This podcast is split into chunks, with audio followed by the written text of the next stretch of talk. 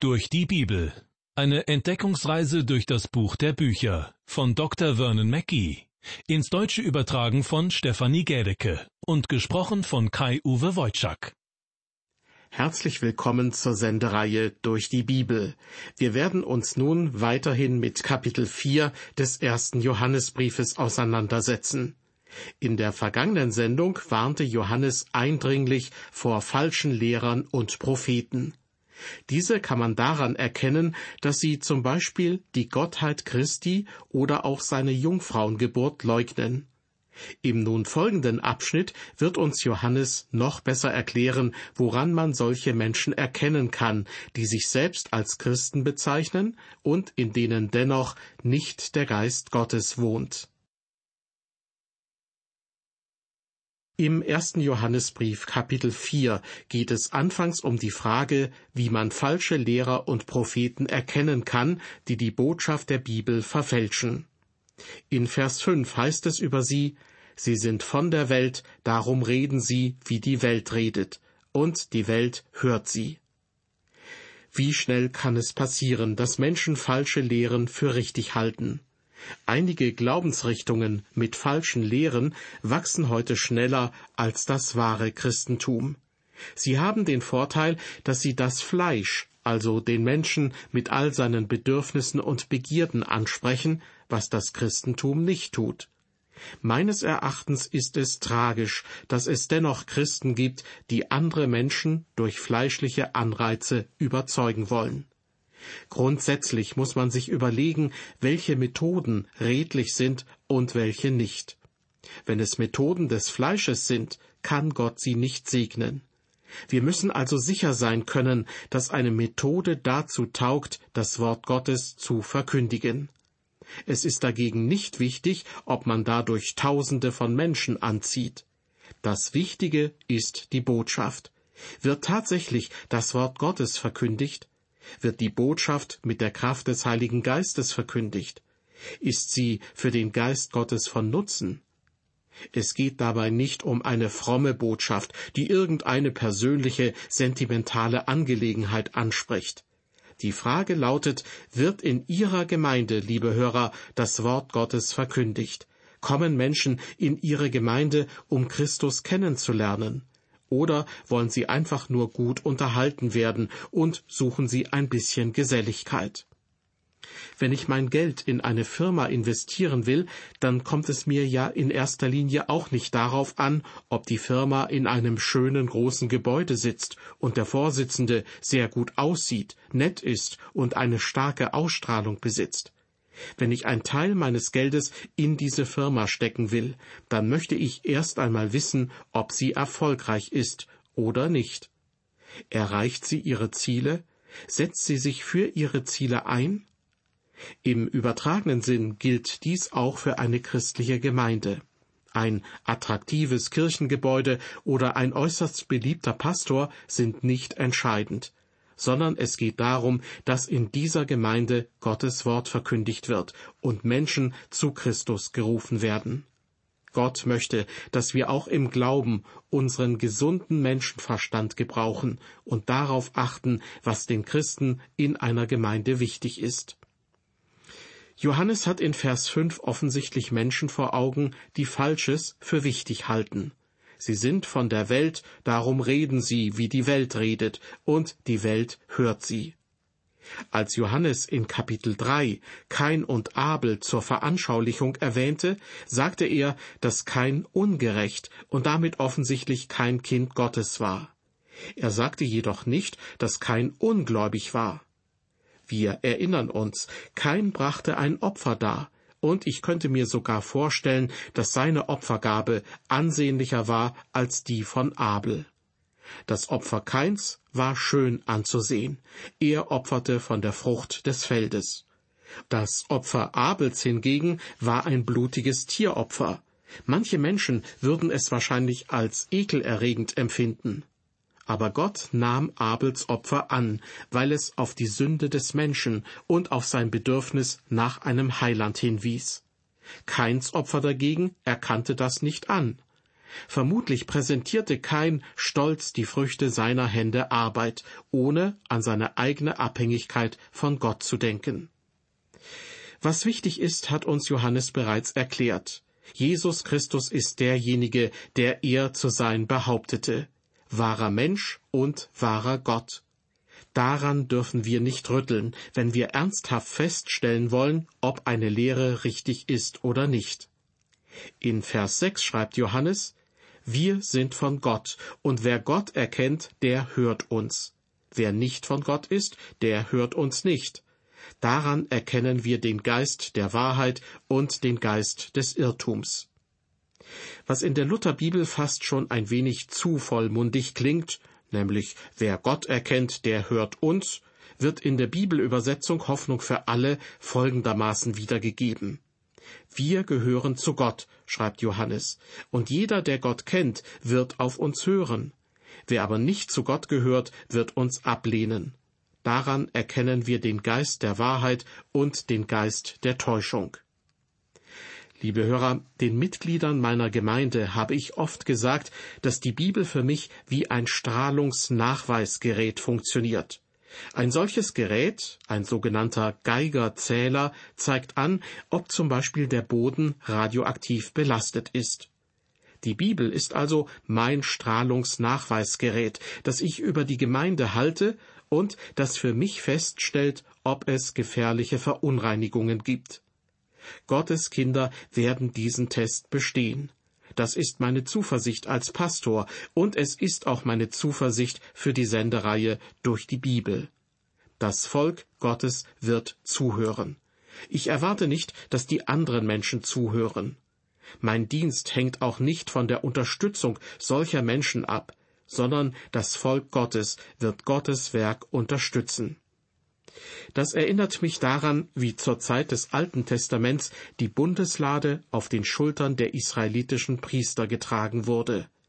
Die Bundeslade zeugt letztlich von Christus, und wenn wir ihn in die Welt bringen wollen, müssen wir ihn sozusagen auf unseren Schultern tragen.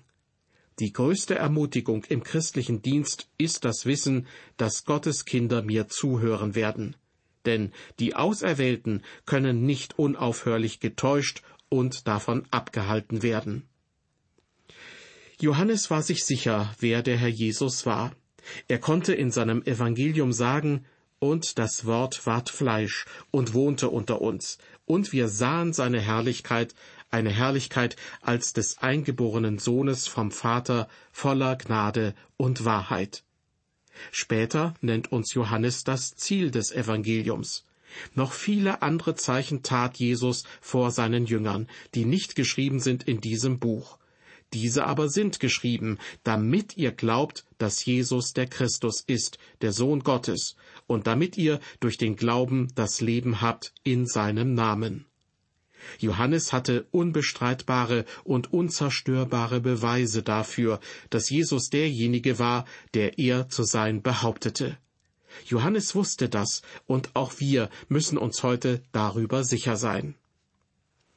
In unserem Bibeltext lassen wir nun den Abschnitt über den Geist Gottes und den Geist des Irrtums hinter uns und erreichen Vers 7. Johannes schreibt, Ihr Lieben, lasst uns einander lieb haben, denn die Liebe ist von Gott, und wer liebt, der ist von Gott geboren und kennt Gott. Johannes fordert die Christen auf, lasst uns einander lieb haben. Und die Begründung dafür lautet, denn die Liebe ist von Gott. Man muss ganz genau darauf achten, worüber Johannes an dieser Stelle spricht. Es geht um die Liebe der Kinder Gottes untereinander. Davor hat er uns vor falschen Lehrern gewarnt. Das heißt, die Aufforderung zur brüderlichen Liebe untereinander gilt ihnen nicht. Das ist auch der Grund, warum ich mich im Gebet niemals auf falsche Lehrer konzentriere, sondern ich bete für die Kinder Gottes und ich bete für verlorene Sünder, die sich hoffentlich zu Christus bekehren, wenn ich ihnen das Wort Gottes predige. Nachdem Johannes in den Versen eins bis sechs vor den falschen Lehrern gewarnt hat und in diesem Zusammenhang über den Geist der Wahrheit und den Geist des Irrtums gesprochen hat, kehrt er nun zu seinem ursprünglichen Thema zurück. Christen sollen einander lieben. Das griechische Wort, das Johannes hier verwendet, ist nicht Eros, also eine erotische Liebe, sondern er verwendet im gesamten Abschnitt den Begriff Agape. Das ist wirklich bemerkenswert, denn dabei handelt es sich nicht um eine gefühlsbetonte Liebe und auch nicht um eine Liebe, wie jemand sie für seine Mitmenschen oder seine Freunde empfindet, sondern Johannes spricht hier von einer übernatürlichen, göttlichen Liebe. Diese Liebe entsteht durch den Heiligen Geist in unseren Herzen, und nur durch den Geist Gottes kann sie für uns zu einer Wirklichkeit werden. Es ist die Liebe Gottes, und nur der Geist Gottes macht es uns möglich, diese Liebe an andere weiterzugeben. Lasst uns einander lieb haben, denn die Liebe ist von Gott, heißt es in Vers 7. Meines Erachtens ist dieser Vers leider viel zu oft falsch gedeutet worden. Als junger Student habe ich einmal versucht, ein Mädchen, das mir gefiel, mit diesem Satz zu gewinnen. Ich sagte zu ihr, lass uns einander lieb haben, denn die Liebe ist von Gott. Aber die Liebe, von der ich sprach, war nicht die Liebe, von der Johannes sprach. Das kann ich Ihnen heute versichern. Damals deutete ich das falsch, und ich muss zugeben, dass ich zu dieser Zeit keine sehr ehrenhaften Absichten verfolgte lasst uns einander lieb haben. Damit ist gemeint, liebt eure Mitchristen. Weiter heißt es dann in Vers 7, und wer liebt, der ist von Gott geboren und kennt Gott. Dieser Ansatz ist von der menschlichen Perspektive her zu betrachten. Wenn man einem Menschen begegnet, der sich als Christ bezeichnet, und man stellt fest, dass er all seine Brüder und Schwestern im Glauben liebt, dann kann man sicher sein, dass dieser Mensch ein wiedergeborenes Kind Gottes ist. Manchmal habe ich das Gefühl, dass mir einige Menschen mehr in ihren Briefen schreiben, als sie mir persönlich von Angesicht zu Angesicht sagen würden. Einige schreiben mir, sie sind mir richtig ans Herz gewachsen. Und wenn ich dann auch noch den Grund dafür erfahre, dann lasse ich mich auf diese Liebe gern ein. So schrieb mir zum Beispiel ein Elternpaar, Sie haben mit dazu beigetragen, dass unsere beiden Kinder nun dem Herrn folgen. Sie können sich nicht vorstellen, wie sehr wir sie dafür lieben. Diese Art von Liebe zeigt mir, dass die beiden Eltern wiedergeborene Kinder Gottes sind. Vers 8 Wer nicht liebt, der kennt Gott nicht, denn Gott ist die Liebe. Das ist sozusagen ein weiterer Test, der uns zeigt, ob wir wirklich Gottes Kinder sind oder nicht. Ich frage die Menschen nicht, ob sie ihre Mutter und ihren Vater lieb haben. Ich frage sie nicht, ob sie ihre Frauen, Männer oder ihre Kinder lieben. Vielmehr stelle ich diese Frage. Lieben sie die anderen Christen, zum Beispiel die in ihrer Gemeinde? Denn, so schreibt Johannes, wer nicht liebt, der kennt Gott nicht. Vielleicht würde mir manch einer am liebsten antworten, einige Mitchristen kann ich nicht lieben. Diese Ehrlichkeit ist durchaus hilfreich, denn tatsächlich gibt es Christen, die einfach nicht liebenswert sind. Nun, meiner Meinung nach ist es auch nicht notwendig, sie zu umarmen, aber meines Erachtens können wir sie lieb haben, indem wir uns um sie sorgen. Und das wiederum führt dazu, dass wir ihnen hilfreich zur Seite stehen. Johannes beschreibt Gott in Vers 8 mit den Worten Gott ist die Liebe. Es ist die zweite derartige Beschreibung im ersten Johannesbrief. Die erste Beschreibung lautete Gott ist Licht, und das war von Kapitel 1 Vers 1 bis Kapitel 2 Vers 2 das Thema. Dann folgte der nächste Abschnitt, in dem wir uns gerade befinden und der noch bis zum Ende von Kapitel 4 reicht. Gott ist die Liebe. So lautet die gerade gehörte Beschreibung dazu. Und das ist meines Erachtens das Herzstück des ganzen Briefes.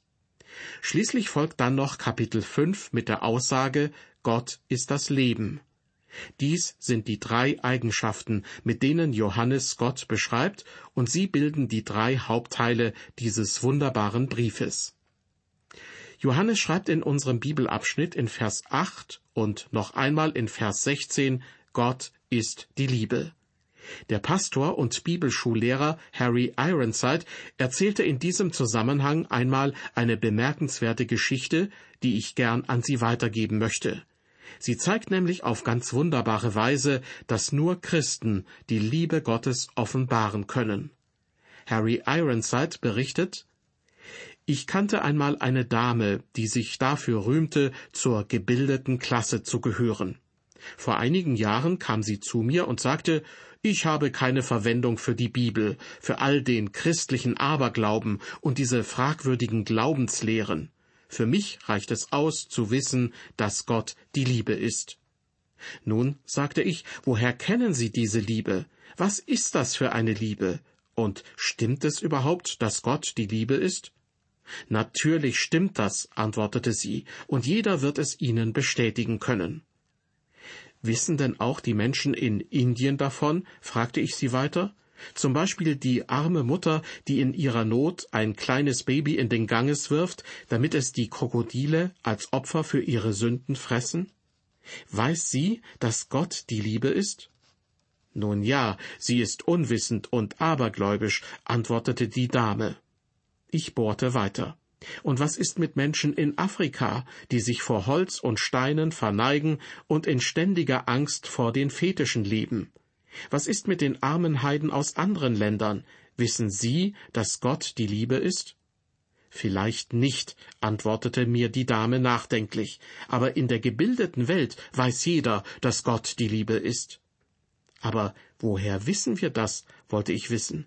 Wer hat es uns gesagt? Wie können wir es herausfinden? Ich verstehe nicht, was Sie meinen, sagte die Dame unwirsch. Mir jedenfalls ist es schon immer klar gewesen, dass Gott die Liebe ist. Daraufhin sagte ich zu ihr, ich möchte Ihnen gern etwas erklären. Niemand auf der Welt hat es gewusst, bis es vom Himmel offenbart und im Wort Gottes festgehalten wurde. Dieses Wissen ist hier zu finden und nirgendwo anders, auch in keinem anderen Buch der Antike. Soweit diese Begebenheit, von der Harry Ironside in einem seiner Bücher berichtet. In unserem Bibeltext kommen wir nun zu Vers 9. Darin ist erschienen die Liebe Gottes unter uns, dass Gott seinen eingeborenen Sohn gesandt hat in die Welt, damit wir durch ihn leben sollen. Liebe Hörer, wie liebt uns Gott? Diese Liebe kann man jedenfalls nicht in der Natur finden. Dort bekommt man es vielleicht mit einer scharfen Klaue zu tun, oder man wird von einem wilden Tier gebissen. Solche Dinge offenbart uns die Natur. Gottes Liebe dagegen findet man am Kreuz von Golgatha. Dort wurde die Liebe Gottes offenbar. Deshalb schreibt Johannes zu Beginn von Vers 9, Darin ist erschienen die Liebe Gottes unter uns, dass Gott seinen eingeborenen Sohn gesandt hat in die Welt, damit wir durch ihn leben sollen. Gott hat seine Liebe bewiesen, sein Sohn hat sein Leben für uns gegeben, und das war der Beweis seiner Liebe. Paulus schreibt im Brief an die Römer, nun stirbt kaum jemand um eines gerechten willen, um des guten willen wagt er vielleicht sein Leben. Mit anderen Worten, kaum jemand ist bereit, sich für einen anderen Menschen zu opfern, und wenn doch, dann nur, wenn es sich um einen besonders tugendhaften Menschen handelt. Für Gott gilt dies jedoch nicht. Er hat seine Liebe bewiesen, indem er seinen Sohn hergab, damit er für uns starb.